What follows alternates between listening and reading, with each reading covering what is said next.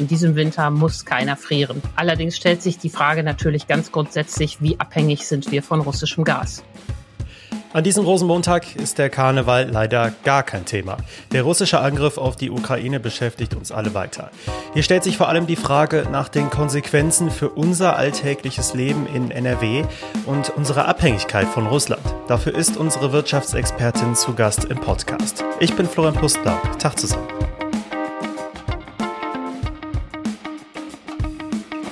Bonn Aufwacher. News aus Bonn und der Region, NRW und dem Rest der Welt. Natürlich sind steigende Energiepreise nichts gegen die Sorgen der Menschen, die in der Ukraine derzeit weiter um ihr Leben fürchten müssen. Und dazu gehören leider auch einige aus NRW, die nicht rechtzeitig fliehen konnten und jetzt in Kellern und anderen Räumen ausharren. Unser Reporter hat zum Beispiel mit einem Paar aus Herzogenrath telefoniert, das gerade noch in Kiew festhängt. Und er erzählt uns hier später, wie es den beiden geht. Wenn euch der Aufwacher gefällt, dann teilt den Podcast doch gerne mit Freunden, mit Familien oder auch den Kollegen.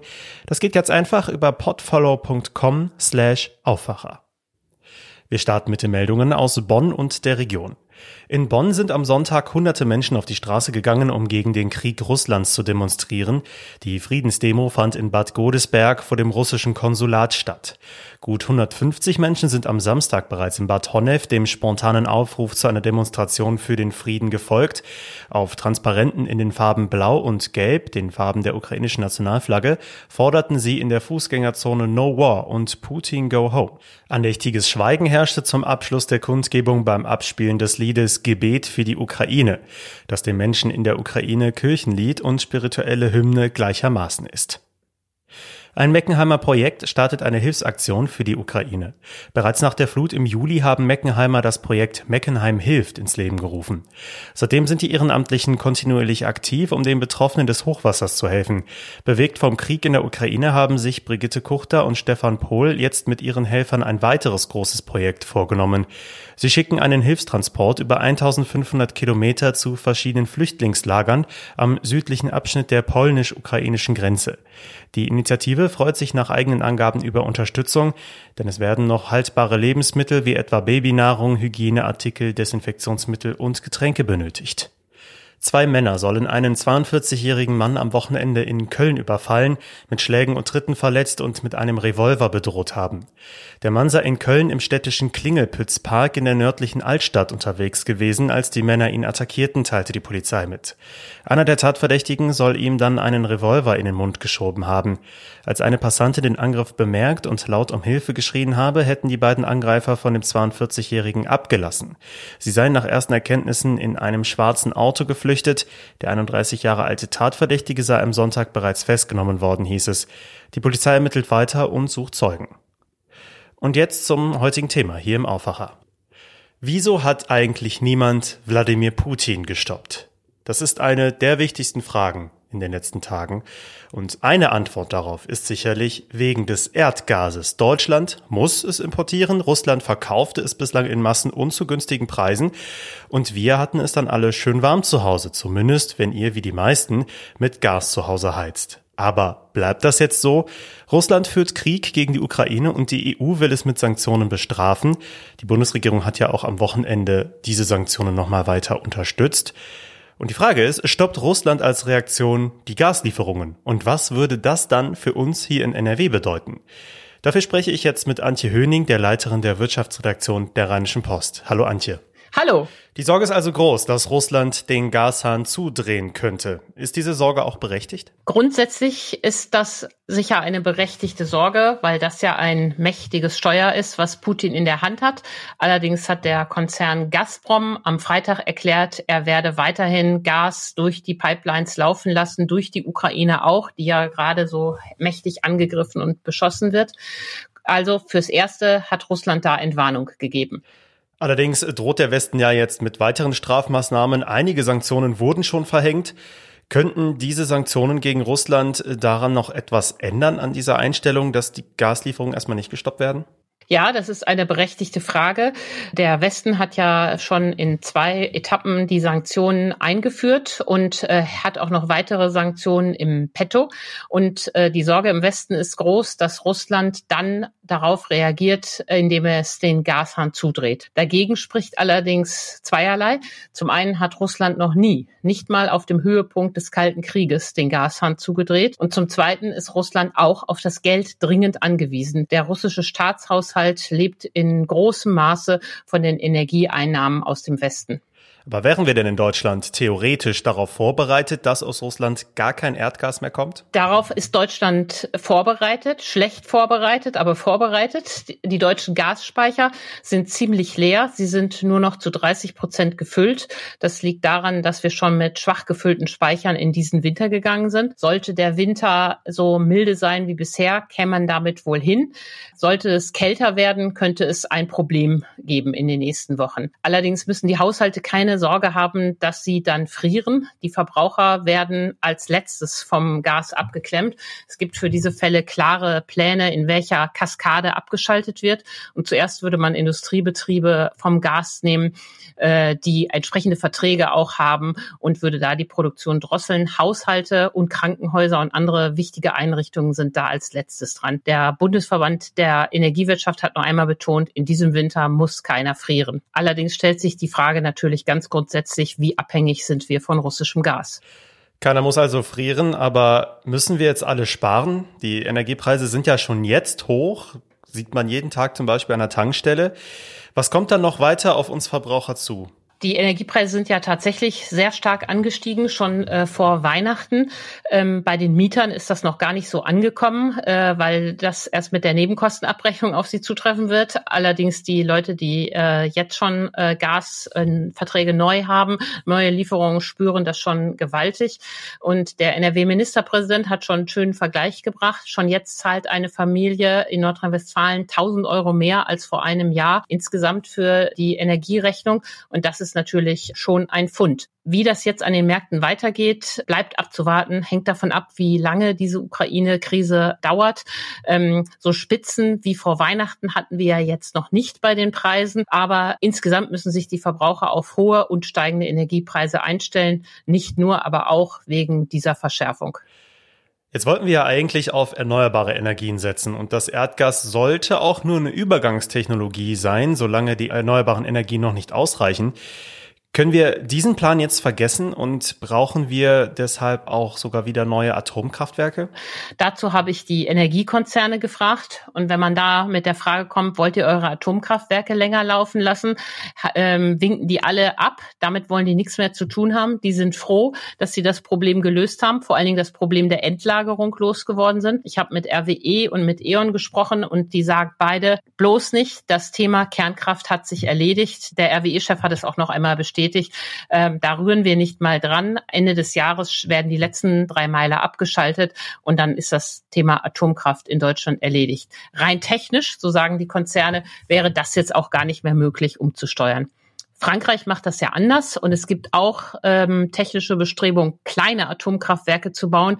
Aber davon wollen in Deutschland die Energiekonzerne nichts wissen. Das Thema Atomkraft ist hier vorbei. Das ist also ziemlich deutlich. Hat Deutschland es versäumt, sich von den Gaslieferungen gerade aus Russland auch unabhängiger zu machen? Das ist auch eine Frage, die derzeit ziemlich klar im Raum steht.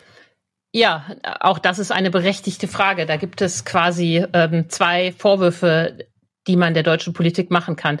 Das eine ist, Deutschland ist ziemlich schnell aus zwei wesentlichen Energieträgern ausgestiegen, Kohle und Gas. Die Kohle macht 30 Prozent am Strom aus und 20 Prozent am gesamten Energieverbrauch. Und von der Kohle will man sich jetzt nicht erst 2038 verabschieden, sondern sogar ja schon 2030. So hat die Ampel es sich vorgenommen. Und das, ähm, obwohl man 2022 auch aus der Atomkraft aussteigt, die früher einen erheblichen Beitrag geleistet hat. Das Problem sollte eigentlich äh, Gas lösen, denn nur mit Ökostrom alleine kann man ein Industrieland derzeit nicht betreiben. Es gibt Tage, an denen der Wind nicht weht und die Sonne nicht scheint. Und wir brauchen Kraftwerke, die grundlastfähig sind, also die auch an diesen Tagen die lebensnotwendige Stromversorgung sichern. Das heißt, ähm, wir brauchen zum einen weiterhin Gas und wenn wir das nicht aus Russland haben wollen, müssen wir nach Alternativen gucken. Was wären das für Alternativen zum Beispiel? Der Ausweg ist, dass wir natürlich schnell die erneuerbaren Energien ausbauen müssen. Und dann können wir uns nicht als Natur Naturschützer hinstellen und sagen, wir können jetzt aber hier keinen Windpark machen, weil da ein roter Milan geschützt werden muss. Beides geht nicht. Also entweder Ökostrom hoch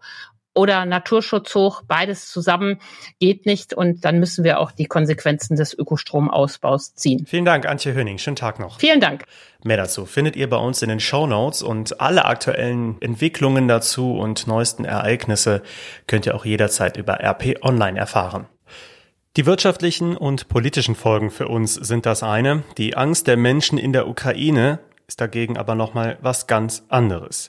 Und das betrifft auch Menschen aus NRW, die das Land nicht rechtzeitig verlassen konnten vor dem russischen Angriff. Ein Beispiel ist ein Paar mit ihrem Baby aus Herzogenrath.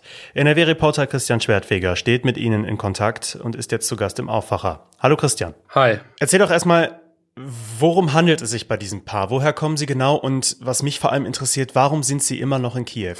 Also bei den beiden handelt es sich um ein Pärchen aus Herzogenrath, aus der Nähe von Aachen. Die sind seit dem 4. Februar, halten sie sich schon in Kiew auf.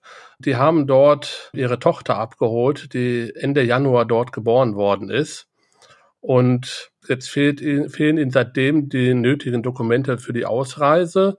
Äh, die letzten Papiere, die sie noch benötigten, lagen in der deutschen Botschaft bereit. Äh, allerdings wurde diese halt wegen des Kriegsbeginns dann geschlossen. Und jetzt sitzen sie halt äh, fest in der Ukraine und kommen nicht raus.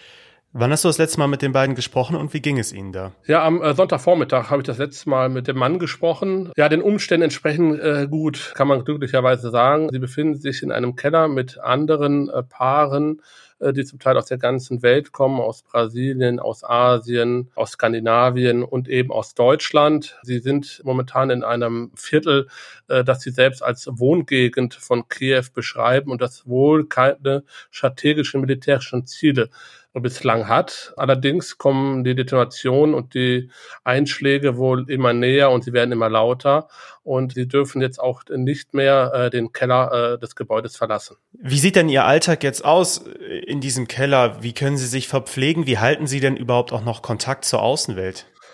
Ja, ähm, einmal mit das Internet funktioniert nach wie vor. Also sie haben Kontakt übers Internet mit Freunden, Bekannten. Ich habe mit ihnen über WhatsApp telefoniert. Allerdings gibt es immer wieder Phasen, da werden sie aufgefordert, ihre Handys äh, auszuschalten, ganz auszuschalten oder auf Flugmodus zu schalten, weil die Befürchtung wohl besteht, dass sie geortet werden können äh, durch die russische Armee. Das soll wohl vermieden werden. Der Alltag, ja, sie sind im Keller, halten sich auf mit Paaren, äh, mit anderen Paaren aus der ganzen Welt, halten mit Bekannten, mit Freunden äh, äh Kontakt, äh, versuchen irgendwie Kontakte zu Politikern, zu Botschaften über den digitalen Weg aufzubauen, dass Lösungen, äh, irgendwie Lösungen gefunden werden, dass sie irgendwie rausgeholt werden können. Weil auf eigene Faust, äh, das ist wohl klar und den Leuten wohl auch vor Ort auch klar, ähm, kommen sie selber nicht raus. Es gab wohl schon das eine oder andere Paar, das es versucht hat, aber die Versuche sind gescheitert. Gibt es denn da diplomatische Möglichkeiten? Ich denke zum Beispiel an die Bundestagsabgeordneten hier aus der Region, die, wenn die Botschaft in Kiew derzeit geschlossen ist, dann stelle ich mir das Ganze sehr, sehr schwierig vor derzeit. Ja, ist absolut schwierig. Also ähm, ganz einfach gesagt, ich möchte jetzt nicht in deren Haut stecken. Also die Botschaft ist geschlossen ja, sie sind jetzt eigentlich, sie können eigentlich nur abwarten. Also ähm, das Auswärtige Amt äh, Deutschland versucht im Hintergrund hinter den Kulissen alles Mögliche, äh, was man so hört, um äh, deutsche Staatsangehörige äh, außer Landes zu schaffen. Aber es wird auch gesagt, dass es momentan sehr schwer bis unmöglich ist. Also man muss wahrscheinlich abwarten, wie sich der Krieg jetzt entwickelt. Also sehr, sehr schwierig. Also ich hätte da habe jetzt auch keine Lösung, keine Antwort. Äh, die Menschen vor Ort haben auch keine Lösung und die Politik hat eigentlich auch keine Lösung. Mhm. Welchen Eindruck machen die denn persönlich auf dich? Ist Ihnen die Lage vor Ort bewusst? Ich meine, die haben ein Neugeborenes jetzt damit im Keller. Das ist eine unvorstellbare Situation, wo wir wahrscheinlich nicht mal ahnen können, mit welchen Ängsten die tagtäglich konfrontiert werden. Genau. Trotzdem machen sie noch einen ziemlich gefassten Eindruck. Also sind meiner Meinung nach ziemlich starke äh, Persönlichkeiten, sonst könnte man das, glaube ich, äh, nicht durchstehen.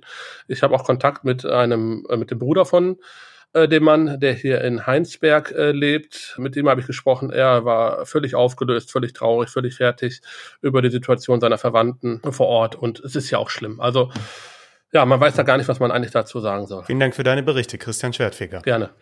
Und diese Themen könnt ihr heute auch noch verfolgen. Der Höhepunkt des Karnevals findet in diesem Jahr wegen des Krieges in der Ukraine und natürlich wegen der Corona-Pandemie nur stark eingeschränkt statt. In Köln wird es zum Beispiel heute statt des geplanten Umzuges eine Friedensdemonstration geben, die an geparkten Persiflagewagen vorbeiziehen soll. In den rheinischen Karnevalshochburgen gelten auch heute diverse Sicherheitsvorkehrungen. Trotzdem werden tausende Besucher erwartet. In Düsseldorf musste deswegen am Wochenende die Freitreppe am Burgplatz in der Altstadt komplett geräumt werden. Dennoch wird es einige schöne Aktionen auch zum Rosenmontag in NRW geben. Zum Beispiel findet in Unna der selbsternannte kleinste Karnevalsumzug der Welt statt mit drei Personen und Bollerwagen, organisiert von einem 87-jährigen Karnevalisten. Zum Wochenstart geht es im NRW-Landtag auch wieder um die Aufarbeitung der Flutkatastrophe im vergangenen Jahr. Die SPD hat jetzt am Wochenende den Rücktritt von Umweltministerin Ursula Heinen-Esser gefordert. Die CDU-Politikerin war während der Flut zurück in ihr Urlaubsdomizil auf Mallorca gereist. Heute kann es am Flughafen Köln-Bonn zu einigen Flugausfällen kommen. Die Gewerkschaft Verdi hat das Sicherheitspersonal zum Streik aufgerufen. Am Freitag hatte das schon am Flughafen Düsseldorf für viele Ausfälle und Verspätungen gesorgt. Die Tarifverhandlungen sollen Anfang März weitergehen. Jetzt kommen wir zum Wetter und immerhin da gibt es mal richtig gute Nachrichten. Die Woche startet überall mit ganz viel Sonne, blauem Himmel und Temperaturen bis 12 Grad. Auch nachts bleibt es sternenklar und deswegen ist dann vielerorts wieder leichter Frost möglich. Das war der Aufwacher für Montag, den 28. Februar. Ich wünsche euch, dass diese aktuelle Lage euch nicht komplett runterzieht und ihr diesen Wochenstart auch mit ein paar positiven Gedanken beginnen könnt. Ich bin Florian Pustlauk, macht's gut, ciao. Mehr Nachrichten aus Bonn und der Region gibt's jederzeit beim Generalanzeiger. Schaut vorbei auf ga.de.